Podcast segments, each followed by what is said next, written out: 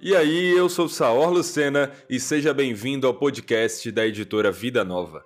Aqui a gente procura conversar com autores, pastores e teólogos em geral sobre os livros lançados pela editora Vida Nova e as questões importantes que eles abordam. No podcast de hoje vamos falar sobre o livro Estamos Juntos? Um protestante analisa o catolicismo romano, do R.C. Sproul. Se você quer saber quais as principais diferenças entre católicos e protestantes, se podemos nos unir como um só grupo ou se essa é uma união perigosa, por que tantos protestantes têm se convertido ao catolicismo nos últimos anos e outras questões, você precisa ler esse livro e ouvir a nossa conversa nesse episódio do podcast da Vida Nova. E quem vai conversar aqui com a gente sobre esse livro e seus ensinos é o Renato Vagens. Renato, é um prazer ter você aqui com a gente no podcast da Vida Nova. Seja bem-vindo e, por favor, se apresente um pouco aí para os nossos ouvintes. A alegria é minha, Saul, a minha oração é que esse bate-papo possa redundar em instrução para aqueles que nos assistem e ouvem, como também na glória de Deus. Amém. E se você puder, por favor, se apresente um pouco aí para o pessoal, para que eles estejam familiarizados com um pouco do seu ministério. Então, é, meu nome é Renato Vargas, Sou casado há 31 anos com Ana Cristina, tenho dois filhos, um de 28 e outro de 30 anos, a todos cristãos, servindo ao Senhor para a glória de Deus. Sou pastor da Igreja Cristã da Aliança em Niterói, né? Sou escritor com quase 40 livros publicados em língua portuguesa e um em língua espanhola. E também tenho dedicado meu tempo a instruir a, a, aos crentes, aos cristãos a, na internet através de blogs e sites. Muito bom, muito bom, meu irmão. Inclusive, eu conheço você desde a minha conversão, quando eu morava ali em João Pessoa e tive a oportunidade de ir a Campina Grande na Consciência Cristã, é um evento muito abençoado que nós temos aqui no Brasil e que você está sempre por lá, né, Renato? Sim, eu já participo da Consciência Cristã há 15 anos ininterruptos, né, consecutivos. Olha só. Olha só, muito bom, muito bom lá a experiência. Até recomendo aí para os nossos ouvintes, quem tiver oportunidade, ali na época do carnaval a consciência cristã acontece, passam ali cerca de 80 a 100 mil pessoas e temos palestras e pregações e workshops com grandes servos do Senhor nos ensinando mais sobre a palavra. Então é uma ótima experiência, né, Renato? Sim, e agora vamos entrar, então, vamos entrar então no, no assunto do podcast de hoje. Vamos falar sobre esse livrinho aqui, curtinho, mas que fala de coisas importantíssimas, que é o livro Estamos Juntos? Um protestante analisa o catolicismo romano, do R.C. Sproul. E aqui, Renato, a gente vai ver o Sproul falar sobre qual é a nossa relação com a Igreja Católica, ou como é que nós podemos ver se há diferenças ou não entre nós. E de maneira geral, eu já pergunto: existe diferença entre é, significativa entre a Igreja Católica e a Igreja Protestante? Claro, existe e muitas. E, e algumas delas foram, ocasionou ou contribuiu para a reforma protestante iniciada por Martinho Lutero em 31 de outubro de 1517, sem sombra de Sim. dúvida. Sim, muito bom. E aí vamos falar então de algumas delas, né? A primeira que eu acho que a gente poderia usar tá ligada até a, a um dos dos solas que nós vemos ser desenvolvido a partir da reforma protestante, que é do solo escritura, e aí a gente vê qual a diferença da visão sobre a escritura entre a igreja protestante e a igreja católica. É, primeiro a gente precisa desconstruir um, um, um, mito de que a Igreja Católica ela não considera a, as Escrituras como palavras de Deus, né? Ou Sim. como inerrante, ou como, como é, efetivamente a palavra do Senhor. Ela Sim. a considera. Só que a diferença é que ela coloca no mesmo pé de igualdade da Escritura a tradição, né? E obviamente a palavra do Papa quando ele fala ex cátedra. Então, portanto, a Bíblia não é suprema autoridade de regra e fé para os católicos romanos. Os romanos são dirigidos pelas escrituras, pela palavra uh, uh, da tradição, obviamente, e pelo, e pelo Papa. O protestantismo ele traz uma percepção diferente disso. Ele diz, ainda que ele não negue a tradição, né, ele não rejeite a tradição, mas ele considera concílios, tradições, autoridades eclesiásticas, percepções uh, ou qualquer outro tipo de ação é inferior às escrituras, que é quem passa, de certa forma, a trazer é, sobre uh, o indivíduo, sobre a pessoa, o norte a qual ele deve desenvolver a sua caminhada cristã. Entendi. Então a gente tem algum, no, no meio protestante, nós vemos algum valor para a tradição, mas a questão é, da distinção é onde é que está a ênfase, né? O que é que realmente é o nosso guia? A tradição, a, aquilo que, que Roma diz que vem a, a, no decorrer dos séculos, tem o mesmo pé de igualdade, tanto que eles vão criticar essa percepção protestante de sola escritura. Como assim sola escritura? Antes da Bíblia, da, da, da, da normatização ou da formação do cânon, vinha de, de, de forma oral, é, através da tradição, os episódios, as experiências retratadas ah, ou ocorridas aos santos no passado. Então, segundo eles, é, esse, essa, essa percepção tem o mesmo peso das escrituras. O protestantismo, não. Ele pode até entender algumas perspectivas da tradição, mas ele não coloca no mesmo pé de igualdade ele vai inclusive dizer que se a tradição fere as escrituras, a tradição tem que ser rejeitada. Uhum. Ah, excelente. Então, o padrão principal aí é o que guia, né? A escritura. Exa é, exatamente. Muito bom. E ligado a isso, temos uma questão que a, alguns dizem ser um dos principais fatores de divisão. Né? Quais as principais diferenças entre a visão protestante e a visão católica de a respeito à justificação? Como é que é a justificação para a Igreja Católica é, e para a protestante? Então, é, é, o reformador alemão Martim Lutero dizia que essa é, é, é, é, o cerne, o coração. Eu vou usar uma outra expressão, a mola mestra. Derrubou isso, derrubou tudo. Né? Roma ela vai entender, ela vai compreender que a, a justificação ela, ela é uma efusão, ou seja, ela é derramada, ela é, ela é concedida no sacramento do batismo.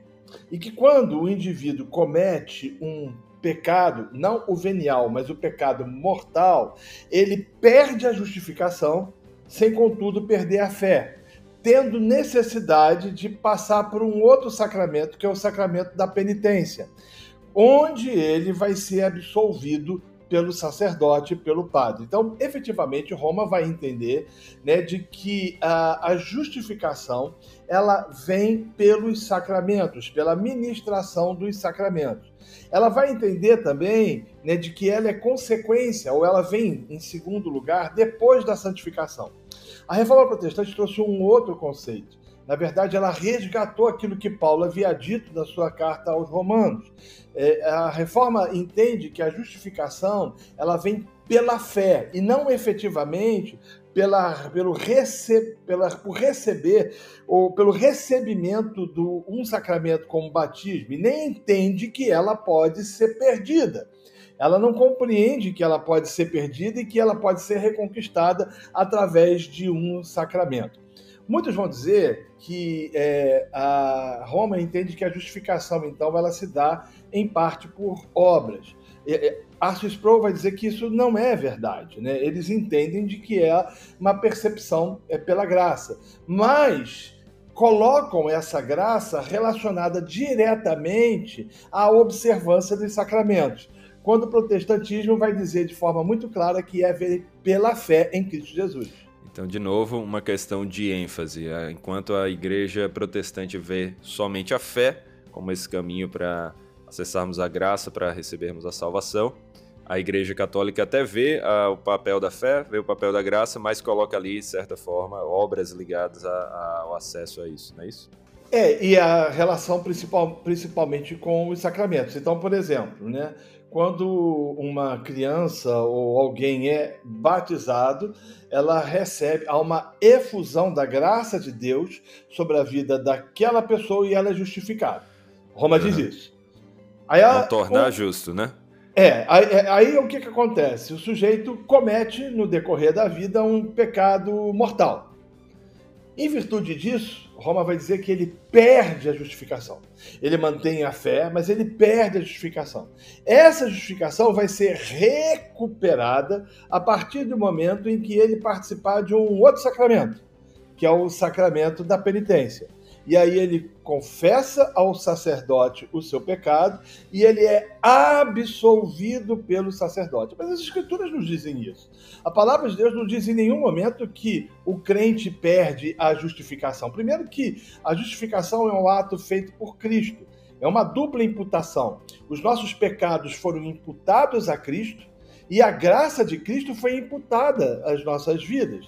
E não somente isso, essa justificação se deu no céu o Senhor disse, o Senhor tornou, o Senhor demonstrou através da sua bondade, da sua graça e mediante a fé do crente em Jesus Cristo, é, diante do Pai, que nós somos justos, ou seja, estamos justificados diante dele. E essa justificação acontece no céu e ela não se perde. Você diria que esse é o ponto mais importante de diferença entre os protestantes? E os, e os católicos, ou seria talvez uma questão de como Maria é vista? Eu acho que isso é muito mais importante, né? Porque você mexe numa doutrina fundamental. Né, numa doutrina fundamental. Roma ela vai trabalhar com os sacramentos, né, até mesmo até o final, onde há a extrema unção. Eles entendem que é, essa graça ela, ela é, é derramada mediante os sacramentos. Né? E quando mete essa, essa doutrina fundamental, central, que é a sermos salvos, justificados por Cristo pelos méritos de Cristo, é, é, é, é incompatível com é, é, concordar com a percepção romana. Sim. E de alguma maneira seria certo nós entendermos, nós afirmarmos que essa visão acaba diminuindo a eficiência do sacrifício de Cristo mas não, ah. tenha, não tenha dúvida, não tenha dúvida. Não tenha dúvida. E aí entra é, é, as percepções, os, os pendurucalhos, né, como costuma se dizer. Né? É, por exemplo, é, há um, um, um, episódio muito interessante com o que aconteceu com o reformador Martin Lutero, é, por volta uh, da, do momento em que ele estava sendo né, uh, uh, questionado contra as suas posturas e as suas é, é, posições relacionadas à justificação, por exemplo, ah, alguém lhe disse, mas Lutero, se você tirar ah, as indulgências, por exemplo, né, o que é que vai ficar? E ele responde dizendo: Cristo. Cristo é suficiente. Então, a, a doutrina da justificação pela fé nos mostra a suficiência de Cristo. É por causa de Cristo, pelo mérito de Cristo, exclusivamente por Cristo. E nós não podemos fazer absolutamente nada. O que traz a reboque né, uma outra percepção, né, que foi ah, ah, muito divulgada no, no, na Reforma Protestante, que se tornou um dos solas, que é o solos Cristo. Somente Cristo. Cristo é suficiente. Cristo fez tudo e ele faz tudo e ele é absolutamente uh, o único ou foi o único capaz de nos justificar diante do Pai. Muito bom. E aqui a gente vê algumas diferenças né, importantes já sendo estabelecidas, algumas... Deixa eu só abrir um parênteses Sim. aqui, a gente vai falando sobre justificação. É, a, a galera às vezes não entende, por exemplo, muita gente não entende, justificar por quê? Primeiro, todos pecaram e todos estão destituídos da glória de Deus. Segundo, o salário do pecado é a morte. Terceiro, não há um justo sequer. Quarto, os nossos pecados fazem separação entre nós e o nosso Deus. Quinto, éramos merecedores da ira, da ira divina. Né? Tá, nós estamos vivendo num tempo muito complicado que quando a gente fala que Cristo suportou ou levou sobre si, ou o Pai derramou sobre ele, ou trouxe sobre ele a ira em virtude dos pecados, o pessoal fica escandalizado. Como é que o pai derramou, ou, ou, ou deu, ou trouxe sobre o seu filho ira? Mas era o que nós merecíamos né? A ira de Deus. Ele foi o nosso substituto. E por nós termos crido nele, e isso vem efetivamente pela graça, ele tirou a venda dos nossos olhos, ele é, é, levou sobre si as nossas iniquidades e as nossas transgressões, como justo, por mérito dele, ele nos justificou diante do Pai. Por causa de Cristo, nós fomos justificados diante do, do, do, Deus Todo-Poderoso e não estamos mais sujeitos e suscetíveis à ira. E aí, quando Roma diz que é, é mediante a, ao sacramento, ou aos sacramentos, ou é sacramental, você tira o foco de Cristo, daquilo que ele fez, daquilo que efetivamente ele pagou, o preço que ele pagou na cruz, que foi a sua morte pela nossa salvação e justificação. Só queria fazer esse é, adentro, porque eu, eu, penso que é importante, porque muita gente às vezes não consegue entender isso, né? Fala, você é salvo de quê? Justificado Exato. por quê? Há, há, uma percepção, há uma visão, às vezes, entre os crentes, é, meio que pelagiana, sabe? Ou semi-pelagiana. Não, eu sou bom, né? Eu não mato, eu não roubo, eu não adultero, não torço pro Corinthians e nem torço pro Flamengo. Eu sou, eu sou uma pessoa maravilhosa. Mas não é, é, nós somos maus, nós somos perversos. Cristo, Cristo nos justificou diante do Pai. Ele recebeu a ira que era que éramos merecedores. E por causa disso, nos céus, diante do Pai, ele nos absolveu, somos justificados, né? E é mérito exclusivo dele e não nosso. Não, com certeza. Isso é um parêntese importantíssimo aí que você fez, porque as pessoas, para entender a justificação, precisam entender primeiro o que é que é a condenação que nós merecemos, né? Eu acho que Exatamente. isso é um erro muito comum que nós vemos, por exemplo, nos, nas tentativas de evangelismo de algumas igrejas, onde as pessoas são ensinadas a chegar para falar do evangelho dizendo Jesus te ama. Exatamente. Né? Jesus, Jesus te salva, mas do que? A pessoa não sabe que ela está precisando de salvação.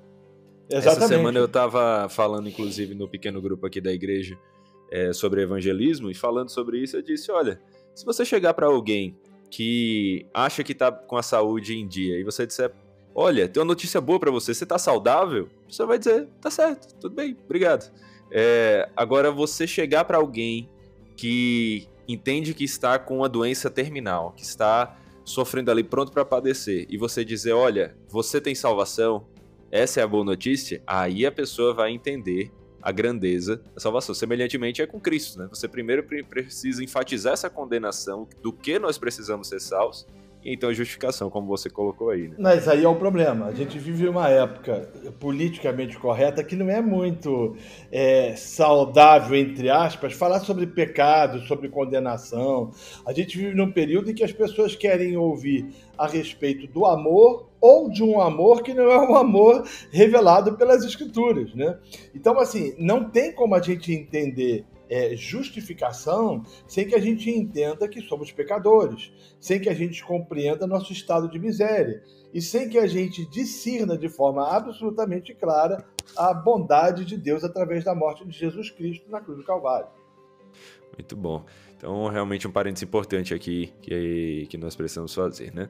E aí, essas diferenças que nós estamos vendo, elas, como você já destacou, estão relacionadas de alguma maneira ao papel da igreja, né? Qual é a diferença do papel da igreja na visão protestante e na visão católica. Nós falamos de alguma forma sobre isso, mas é bom a gente enfatizar aqui, né? E um parênteses também que eu faço, desculpa aqui, Renato, só para deixar claro para os nossos ouvintes, é que essas perguntas que nós estamos colocando aqui, qual a diferença entre a visão católica e protestante sobre a escritura, sobre a justificação, sobre a igreja, são capítulos que nós vamos ter aqui nesse livro, no Estamos Juntos, onde o R.C. Sproul vai fazer essa comparação sobre esses pontos mais relevantes de comparação, né? Então ele vai uhum. colocar aqui esses três que nós já falamos, é o terceiro que a gente vai falar agora sobre a igreja, e também ainda os sacramentos, que você já pincelou alguma coisa, o papado e também Maria. É isso que o Sproul vai falar aqui nesse livro, mostrando a diferença geral entre esses principais pontos, e aqui a gente vai abordar de maneira geral, né, por cima. Então, falando sobre a igreja, qual a distinção, Renato? Olha, a primeira coisa que a gente vai precisar entender é que Roma tem uma visão diferenciada da essência da igreja para o protestantismo. Roma vai dizer que a essência da igreja, ou o cerne da igreja, está relacionada à sua estrutura hierárquica, né? Os seus padres, os seus bispos, arcebispos, cardeais e, por fim, o Papa. Ou seja, ela se mantém de pé por causa efetivamente da sua estrutura hierárquica. Entretanto, a reforma protestante vai trazer uma outra percepção. Ela vai tratar da comunhão sanctus, ou seja, da comunhão dos santos os santos que foram chamados por Deus, que se reúnem em torno de Cristo e que cultuam ao Senhor para a glória do Deus Todo-Poderoso. Então, esse é um primeiro ponto que a gente é, precisa entender. Roma vai também dizer que não existe possibilidade de salvação fora da igreja. Né? Ela vai entender se temos Deus por Pai, por conseguinte, temos a igreja por mãe. Entretanto, É, é, isso é uma, uma afirmação é, extremamente perigosa e, e, ao mesmo tempo, preocupante. Porque uma pessoa pode ser salva não numa outra religião, deixa eu deixar isso bem claro. Né? Não estou querendo aqui fazer apologia em hipótese alguma qualquer tipo de religião, para não, não, não, A salvação se dá mediante Cristo.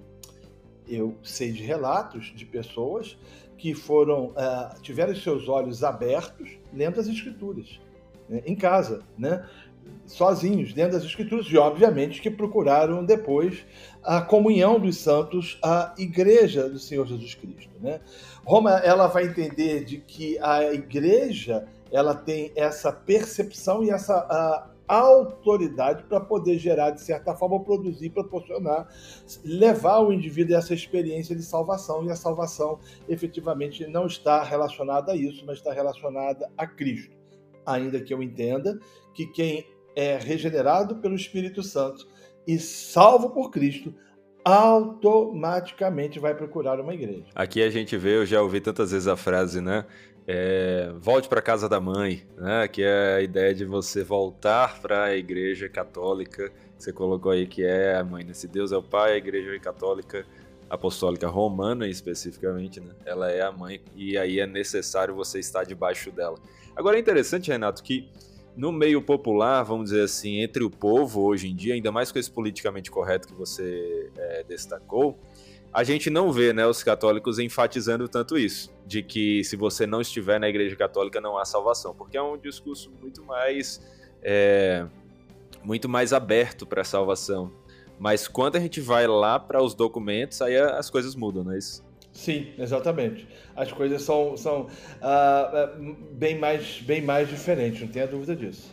Sim, e é interessante justamente porque é por isso que o Sproul vai aqui nos documentos é, a gente vê o livro se focando não no que o povo diz, não no que o povo acha, porque isso, tanto no meio católico quanto no meio protestante, qualquer religião também, é, vai ter ele, uma distinção. E o, e o Sproul consegue tratar de assuntos tão complexos, mas com tanta clareza. Assim, é, um dos doutores que a igreja teve, é, um santo homem de Deus com uma sabedoria é, fantástica, tratando de assuntos, né?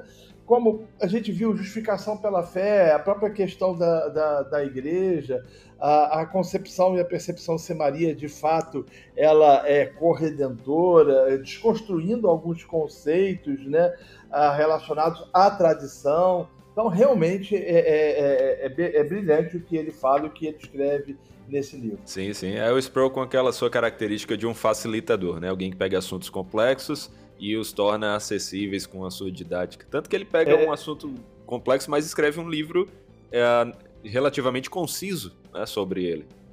Sim, sim. Ele vai tratar, por exemplo, no livro, ele vai fazer uma, uma, uma comparação das afirmações católicas romanas ah, com as afirmações é, protestantes, né? Ele vai trazer alguns conceitos assim que são interessantíssimos e que fazem, que vale a pena fazer a pessoa, a pessoa refletir e pensar de fato se de verdadeiramente estamos juntos. Exatamente, exatamente. É, então, sobre, sobre a igreja, o que a gente enfatiza é isso, né? De que para a, a igreja católica, a igreja tem um papel muito maior, né? Um papel de preponderância. Certa vez eu ouvi que enquanto nós consideramos a doutrina da palavra, é, a bibliologia, se a gente puder colocar com esse termo da, da teologia sistemática, em um primeiro lugar para então desenvolvermos o que a revelação que a palavra nos ensina, a Igreja Católica começa com a eclesiologia, com estudo sobre a igreja e então vai dizer o que é que eles creem, né? Vem pela própria percepção daquele texto de Mateus, quando Jesus, é, respondendo, ele pergunta aos discípulos: que dizem os homens é, quem eu sou? Estou parafraseando o texto. Sim. E Pedro responde: Tu és o Cristo, filho de Deus vivo. E Jesus replica dizendo: Bem disseste, Simão Barjonas, uh, uh, tu és Pedro, e sobre esta pedra edifica. Não foi carne ou sangue que tu revelou, mas meu Pai que está nos céus, tu és Pedro, e sobre esta rocha edificarei a minha igreja. Eles partem pelo pressuposto que Pedro né?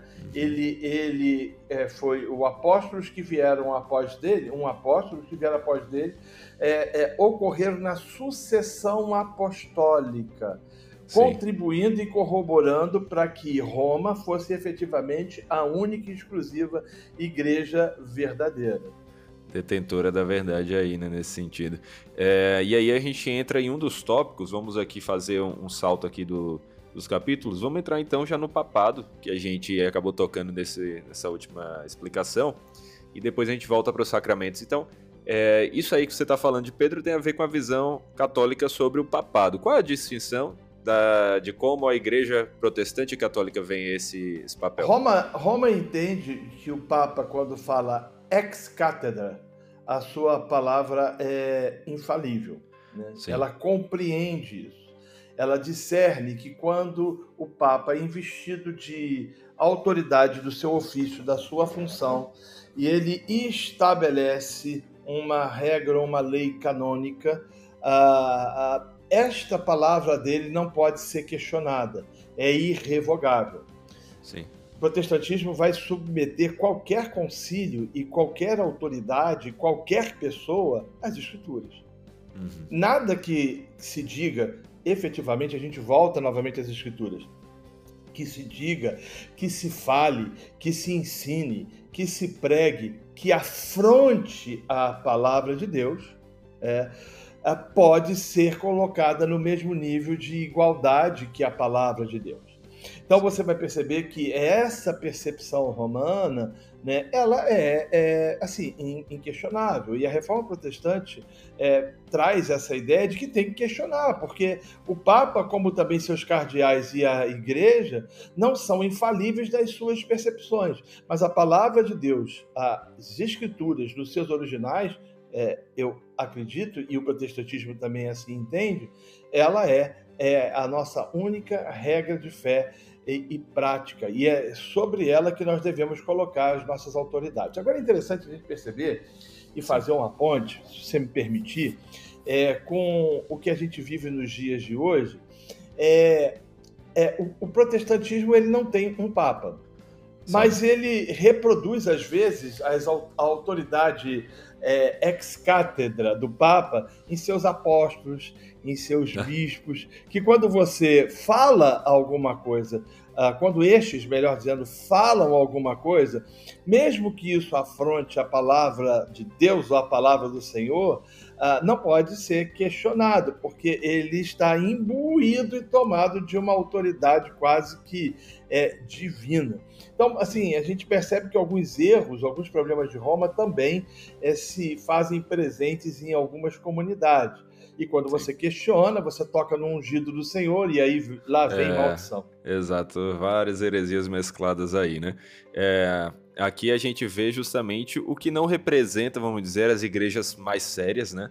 Uh, mas a gente vê realmente que existem pessoas no meio protestante que no final das contas usam aí de uma deturpação do solo escritura, de uma deturpação de uma visão uh, bíblica para defender seus próprios pontos e aí assumem essa ideia, né? Por exemplo, igrejas sérias não defendem a ideia de, de apostolado nos dias de hoje, mas essas igrejas chamam para si essa autoridade.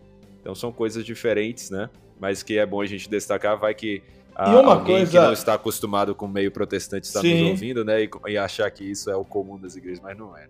Não é. E outra coisa que a gente precisa trazer à tona é, foram os solas, né? É, porque, uhum. por exemplo, a reforma protestante ela contrapôs não somente a ideia uh, de autoridade papal, trazendo uh, a escritura como regra uh, ou, ou, como instrumento onde nós deveríamos nortear as, as nossas vidas, como, ou não somente também submeteu a tradição à, à, à palavra de Deus, mas ela trouxe também no bojo conceitos, como sola fide, né? É somente pela fé em Cristo Jesus. Sola gratia, somente pela graça em Cristo Jesus. Solos Cristos, salvação somente Cristo.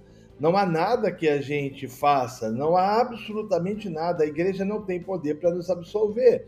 O Papa não tem poder. Então, vamos lembrar aqui, é, por exemplo, de Tetzel, João Tetzel, que foi um, um, um, inquisidor e responsável por levantar dinheiro para a construção da Basílica de São Pedro. Sim. Então, ele, ele dizia né, que toda vez que uma alma caía, dizia, era um ditado na época, toda vez que uma alma caía na latinha... Que uma moeda, né? Um, que uma moeda caía. É, uma, é, uma moeda, desculpa, caía na alma da latinha, uma alma saía do purgatório. É. E ele recebeu a autoridade do Papa, né, ele tinha um documento do Papa, para absolver as almas do que estivessem é, é, é pagando ou purgando no purgatório ou sofrendo no purgatório para que diminuísse esse tipo de sofrimento. Então, o sujeito ele dava uma moeda ou uma, uma oferta generosa e recebia a absolvição do seu tio que estava no purgatório por 500 anos. Né? Sim. Assim, em nome do Papa. O Papa não tem autoridade para absolutamente nisso, e nem purgatório é uma doutrina efetivamente que deve é, é, ser levada em conta, porque ela não está tratada ou não é descrita efetivamente nas Escrituras. Sim. Então a gente precisa olhar é, é para a palavra de Deus e entender que ninguém, homem nenhum, nem tampouco conselho, concílio ou conselho, seja lá o que for, pode sobrepujar as escrituras. E o Sproul, ele vai tratar disso com muita claridade, com muita clareza. Ele vai colocar, ele vai confrontar essas percepções romanas, dizendo que não existe fundamento delas nas escrituras. Exato. Agora o Tetsu era um marqueteiro de primeira, viu? Esse lemazinho, eu já vi uma vez ele traduzido para português, da, é, toda vez que uma moeda no cofre cai, uma alma do purgatório sai. Quase um jingle, né? Para é, você é pegar é... mesmo. E aí Exatamente. Te, tinha também a tal da indulgência plenária, que não importasse que pecado você cometeu, ela perdoava você se você tivesse condições de adquiri-la. E aí ele chegava a usar até mesmo você fazer algo com Maria, né? Você chegar a violentar Maria, mãe de Deus, você ainda teria o perdão se adquirisse essa indulgência. Era um negócio complicado. É, é um negócio complicado, né? Exato, Muito complicado. Exato. E aí a, a, a, reforma ela vai contrapor isso. Ela vai dizer, exato. olha, não existe base e fundamento para isso. Exato. Daí vem as 95 teses contra a indulgência do Martinho Lutero. Aí vem Exatamente. o estopim da reforma protestante. Mas vamos continuar aqui. A gente acabou então falando das diferenças da visão da autoridade católica, né, o papado e a igreja. E agora vamos falar então de outra figura importantíssima para Roma. Qual é a distinção do como a igreja protestante e a igreja católica veem Maria? Aí o negócio pega mais, né? Assim, porque no, no meio comum do dia a dia é onde o debate está. Não deveria ser o Sim. ponto maior, deveria ser a justificação, como a gente falou, mas é o, o que o pessoal vê é isso. É, é principalmente é, em países de língua latina, a Madonna, como, como é falada, ela é colocada realmente numa posição de coigualdade é, com, com, com o Redentor, com o Salvador, com Cristo, né? Ela é chamada de corredentora. Né? Houve a, a, a, a, doutrina, que aí você vê, mais uma vez, você traz a questão do Papa e você traz a própria questão dos concílios, que determinou que Maria foi é, gerada sem pecado, ou não somente isso, que ela foi assunta aos céus, né? assim como Jesus o foi. Ora, é, é, o protestantismo vai entender que Maria foi uma mulher santa. Aliás, a Bíblia chama os crentes de santos, né? As, as escrituras chamam né, os crentes que foram regenerados, que foram adotados, que foram salvos, convertidos por Cristo, é, são santos, né? Aos santos que estão, Paulo vai tratar disso de forma é, muito abrangente em suas epístolas. Então o problema não está nesse. O problema é quando você estabelece de que ela é mãe de Deus, Teotocos. Aí é importante a gente tratar disso e Sproul vai falar sobre isso. A questão, ela, assim, é, ela não é mãe da natureza de Deus, como os exatamente da natureza divina, como os romanos dizem, né? Mas ela foi mãe é, é, humana daquele que se fez gente que habitou entre nós e que era Deus. O que não traz sobre ela ou conduz a, a, a ela a, o título de mãe de uma divindade por ela ter uma natureza também divina.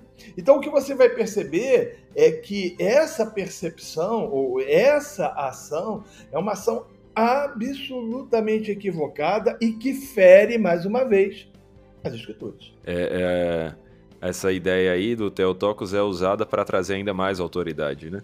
E eu acho interessante a visão de que Maria é, é sem pecado, né, para que Roma vê, porque a argumentação que eu já vi a respeito disso é de que se ela não fosse sem pecado, como Cristo seria sem pecado, né? Essa é a argumentação. Mas eu pergunto, isso não levaria a uma retrocedência aí ad infinito? Você não teria que dizer que a mãe de Maria teria que ser sem pecado para que ela nascesse sem pecado, a avó de Maria, e aí por diante? É uma negação do pecado original também, né? Porque como se não tivesse, ela não tivesse cometido nenhum tipo de iniquidade, nenhum tipo de transgressão e não tivesse sido gerada em pecado em virtude do pecado original.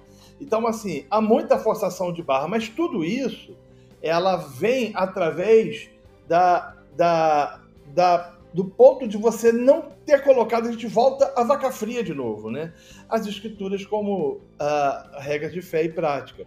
Então, quando você coloca no pé de igualdade a tradição, o Papa, ele falando, ele dizendo, é, ex cátedra, sua palavra é inquestionável, é irrevogável, é a palavra de Deus, e você coloca isso ao mesmo lado das escrituras, aí a coisa complica. É, vai começa a desandar porque não tem uma regra absoluta ali que é imodificável, né? Nós vemos os papas trocando, uh, mudando afirmações, né? Então Sim. isso aí é, é, diferente do que nós vemos. Não, e, e quando você vai estudar a história do papado, vamos combinar, né? Você, o que você vê de, de, de, de papas, e a história está aí para dizer isso, né? É, com pecados crassos. Eu não estou falando Sim. de pecado, estou falando de pecados crassos, né?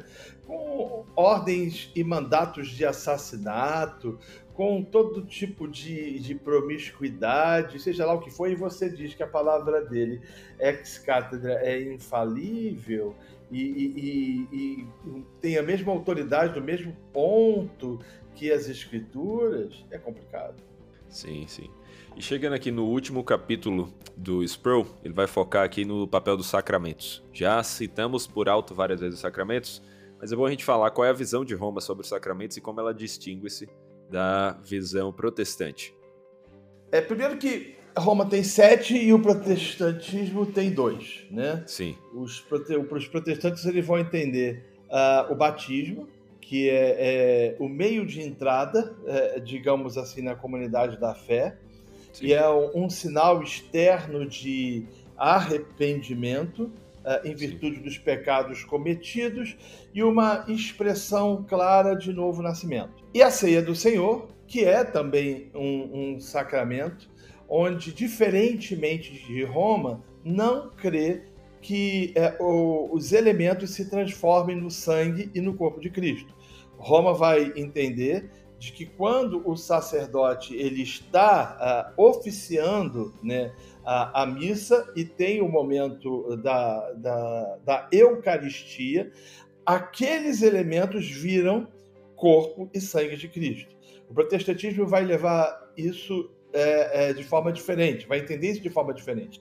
Ele entende que é um meio de graça, que uh, Calvino vai dizer, inclusive, que há uma presença real é, de Cristo no meio do seu povo, mas não que os elementos efetivamente se transformem em pão, uh, ou melhor, em corpo e sangue de Jesus Cristo. Roma vai também entender que os sacramentos, como eu falei lá do batismo, ele é por onde é, a justificação vem. O sujeito ele recebe, ele é justificado mediante a ministração dos sacramentos. E esses sacramentos que vão sendo ministrados no decorrer é, da sua vida até a extrema unção. O que é por não é, o indivíduo conseguir viver uma vida santa, tudo leva a crer segundo a percepção romana, que a maioria das pessoas precisem passar por um estado intermediário chamado purgatório, onde eles vão purgar os seus pecados. Eles vão ter um tipo de sofrimento até que, mediante o pagamento desses pecados, eles possam adentrar a, a, a presença a, beatífica a, do Senhor na eternidade. Mas não é isso que a palavra de Deus diz, né? Nós não somos salvos, por exemplo, pelo batismo. Uma pessoa ela pode ter sido salva, sem contudo ter passado pelo batismo e, e, adentrar ao reino dos céus. O batismo ele não é uma condição para que o sujeito seja justificado. Ele é uma ordem e um mandamento. Quem crê, né, é, digamos assim, uh, em Cristo Jesus, automaticamente vai desejar passar pelo batismo. Né? Mas não que ele tenha poder para justificar quem quer que seja. Como também, é, como eu já tinha falado, a questão da penitência. Mais uma vez, Roma vai dizer: você foi justificado pelo batismo. Então, se você cometeu um pecado mortal, esse pecado mortal tirou de você a justificação. Então você precisa experimentar um outro sacramento, que é o, sacramento da penitência, para que você possa novamente experimentar a justificação. As escrituras não tratam especificamente disso em hipótese alguma. Sim, sim, são vários sacramentos aí que eles colocam, né? E a visão sobre os sacramentos específicos que a gente tem também são modificadas. Então, isso aqui é uma questão que dá para a gente enfatizar. Né? Roma, Roma vai dizer é, o, o, casamento, né? Batismo, é... o matrimônio, a extrema Sim. unção, confirmação, extrema unção. e ordens sagradas, penitência. Né? Então, tudo isso aqui são sacramentos e a gente vê na, na Igreja Católica a ceia do Senhor também. Aí a gente tem o sacramento, mas a gente discorda de como ele é visto. Né? Uhum. E aí que vemos as diferenças. Na, na, verdade, o que você vai ver é que Roma, como eu já tinha falado, ela vai ter uma percepção mais ampla e sem fundamento das escrituras sobre sacramentos. Ela tem sete e o protestantismo traz dois. Então você vai ver isso, é, tudo volta, sabe, Saul? Tudo está relacionado às escrituras. A partir do momento que você relativiza as escrituras e coloca a, a tradição ou a autoridade do Papa ou do Conselho no mesmo pé de igualdade, a vaca vai para o brejo. É verdade, verdade. Então vamos chegar para última, as últimas perguntas aqui, que estão relacionadas inclusive à capa do livro. Estamos juntos? Podemos dizer, podemos nos unir como um só povo a cristãos, protestantes e católicos? Poderia isso acontecer? Vamos lá, existem duas perspectivas. Podemos nos unir do ponto de vista de cobeligerância. Uhum. Deixa eu me explicar. Uh, a luta contra o aborto, por exemplo, né? É, há possibilidade de que católicos e protestantes se unam em perspectiva do combate a esse crime, a esse assassinato, na minha perspectiva. Mas, do ponto de vista cultico, ou do ponto de vista de relacionamentos é, quanto cristãos e, e, até mesmo como ah, culto público, não vejo possibilidade. Porque as diferenças elas são gritantes. Né? Ah, primeiro que eles vão ah, frustrar aquilo que a palavra de Deus diz claramente sobre a justificação pela fé, a percepção de, de, de, de, de salvação, a visão de, de, de, de purgatório, a ideia a, de Maria a, como mãe de Deus e tantas outras coisas mais. Então, eu acho que não seja, não haja possibilidade de que isso aconteça do ponto de vista, a, digamos assim, cultico e litúrgico. Sim, e se essas diferenças são tão irreconciliáveis assim, por que, que a gente tem visto nos últimos anos uma tentativa mais enfática de quebrar essa divisão e de unificar as duas, as duas visões cristãs? Ah, boa pergunta. Eu entendo de que é, algumas coisas acontecem, e deixe-me falar um, um, pouco sobre a perspectiva protestante. Primeiro, Sim. a fraqueza uh, teológica uh, dos pastores e das igrejas. É, se você perguntar em boa parte das igrejas e pedir para que elas, os pastores, expliquem a doutrina da justificação, a doutrina da eleição, a doutrina da adoção, da regeneração, boa parte desses não vão saber dizer o que, que é. Sim. Então, automaticamente, você tem uma ignorância. Ignora-se as doutrinas ah, tão caras e tão importantes à igreja. Quando você tem ignorância destas doutrinas, você não consegue ver diferenças ou, ou, percepções. Afinal de contas, ambas falam em nome de Cristo ou usam o nome de Cristo. Esse é o primeiro ponto. Segundo ponto, está relacionado à ideia e à percepção que muitos evangélicos, eu não vou nem usar o termo protestante, desenvolveram quanto à banalização do sagrado. Né? Então você percebe uma ausência de reverência em alguns lugares e que contribui efetivamente para uma, uma imagem distorcida efetivamente de quem seja Cristo ou mesmo quem seja a Trindade Santa. Então você banaliza há uma ignorância né, das doutrinas, né, efetivamente que nos são, são caras, e por fim há uma percepção é, distorcida a respeito da pessoa do Senhor, de quem é o Senhor, né, da sua santidade, né, da, da, dos seus atributos, ah, dos, seus, dos seus valores, daquilo que a Bíblia diz quem ele é, né, uma percepção é, clara, por exemplo, em relação aos mandamentos, e eu estou tratando é, não efetivamente da lei civil de, de, de Israel, nem tampouco da lei cerimonial, mas da lei moral, né, que diz que nós não devemos é, edificar é, para si mesmos ou para nós mesmos imagens e esculturas. Então, a gente percebe que há uma série de conceitos que acabam fazendo com que a gente não veja a complexidade disso e por não conseguir perceber essa complexidade e por um desejo de uma coisa mais litúrgica, mais sacra, acaba se trazendo essa aproximação com o catolicismo romano o que Sim. entendo, o que compreendo, não coaduna com as verdades das Escrituras. Outros vão dizer, é, e o Sproul vai falar sobre isso no livro, né? Gente, lê esse livro mesmo, tá? Vai ser benção na vida de vocês.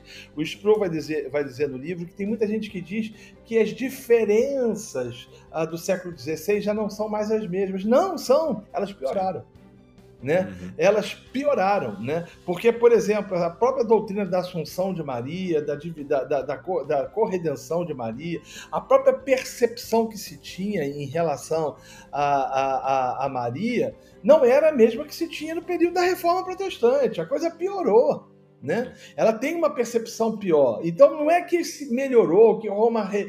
fez uma revisão, não, ela mantém as suas percepções e ela piorou as suas percepções em relação a alguns aspectos, o que faz com que seja absolutamente incompatível com que é, é, participemos de um culto ecumênico é, juntos. Eu não vejo essa possibilidade.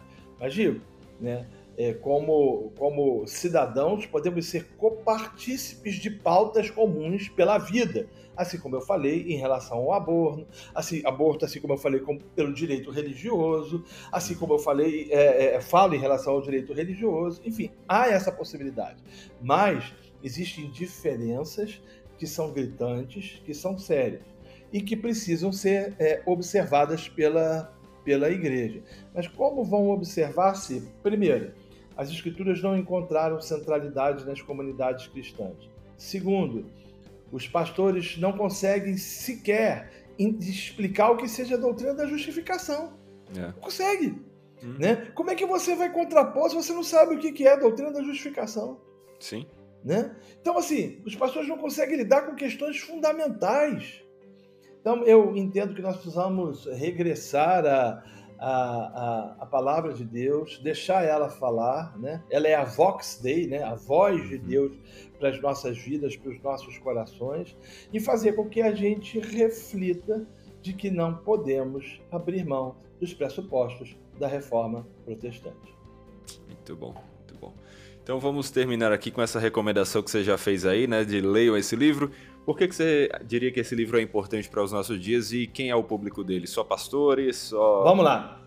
É, primeiro, porque ele foi escrito por um, um homem de Deus que é, recebeu da parte do Senhor o dom e o talento de tornar simples coisas complicadas. Né? Uhum. Então, é, quem já teve a oportunidade de ver uma pregação, uma pregação um estudo do Arthur Sproul, vai ver que ele consegue é, é ser extremamente simples. É aquilo que, que C.S. Lewis dizia, né? Ele dizia que a gente precisa pregar o evangelho de forma com que uma lavadeira entenda com o que a gente está falando. Então não é um livro complexo. O que já responde, né? não é um, um livro que é somente para pastores, porque alguém pode dizer o seguinte: ah, esse tema é um tema acadêmico, somente para pastores, só eles que vão entender. Não, não. Pessoas é, é simples, ah, como, como eu e, e, e, aqueles que estão nos, nos ouvindo, vão, entendem o que ele está dizendo. Uhum. Terceiro lugar, ele vai focar em questões é, é, doutrinárias que nos são caras, como, por exemplo, a doutrina da justificação pela fé. Ele vai mostrar que ela é, é o pilar aonde a igreja está edificada. Derrube-a, como dizia é, o reformador alemão Martin Lutero, e você terá, terá derrubado o cristianismo. Então a gente precisa ter uma percepção bíblica do que seja a doutrina da justificação pela fé. Entender né, é, essa questão dos sacramentos, essa percepção da igreja, essa percepção da autoridade do Papa, porque não é somente olhar para essa questão do Papa que vai fazer com que a gente é, é, veja os equívocos, mas vai fazer com que a gente veja os equívocos até mesmo nos nossos próprios arraiais. Então, assim, é um livro é, fácil, é um livro que dá para ler numa, numa sentada, porque ele é agradável, é um, um livro é, é, é, gostoso de se ler e extremamente abençoador. Eu recomendo. Muito bom, muito bom. Então, Renato, obrigado aí pela recomendação, obrigado pela conversa. Foi muito bom ter você aqui com a gente e espero encontrá-lo em outras oportunidades. O prazer foi meu, Saul, a minha alegria em, em, em, em ter compartilhado, ter participado desse bate-papo a respeito do, do, Estamos Juntos, do Arcis Pro. E a minha orientação, dica, sugestão é que esse livro possa ser lido por muita gente, a fim de que a gente entenda doutrinas importantes como a justificação da fé e compreenda que não é possível nenhum tipo de ecumenismo com o catolicismo, visto que eles é tão diferente, tão diferente, e mais diferente até mesmo do que no período ah, da Reforma Protestante, né? Do, do, do, cristianismo a qual as escrituras revelam. E lembre-se, digo para você, sola graça para vocês, sola graça, sola fide, soli Christus, né? Cristo precisa ser a, a, o nosso, o nosso a nossa suficiência, a sola Escritura e só lhe dio glória. Amém, amém. Você de casa que nos acompanhou, ficou interessado, adquira e lê esse livro, como o Renato falou, vai ser bênção na sua vida e recomende para outras pessoas também que talvez estejam com dúvidas sobre como nós podemos ou não nos unir aos católicos. Fique com os próximos episódios do podcast. É isso aí, até a próxima. Valeu!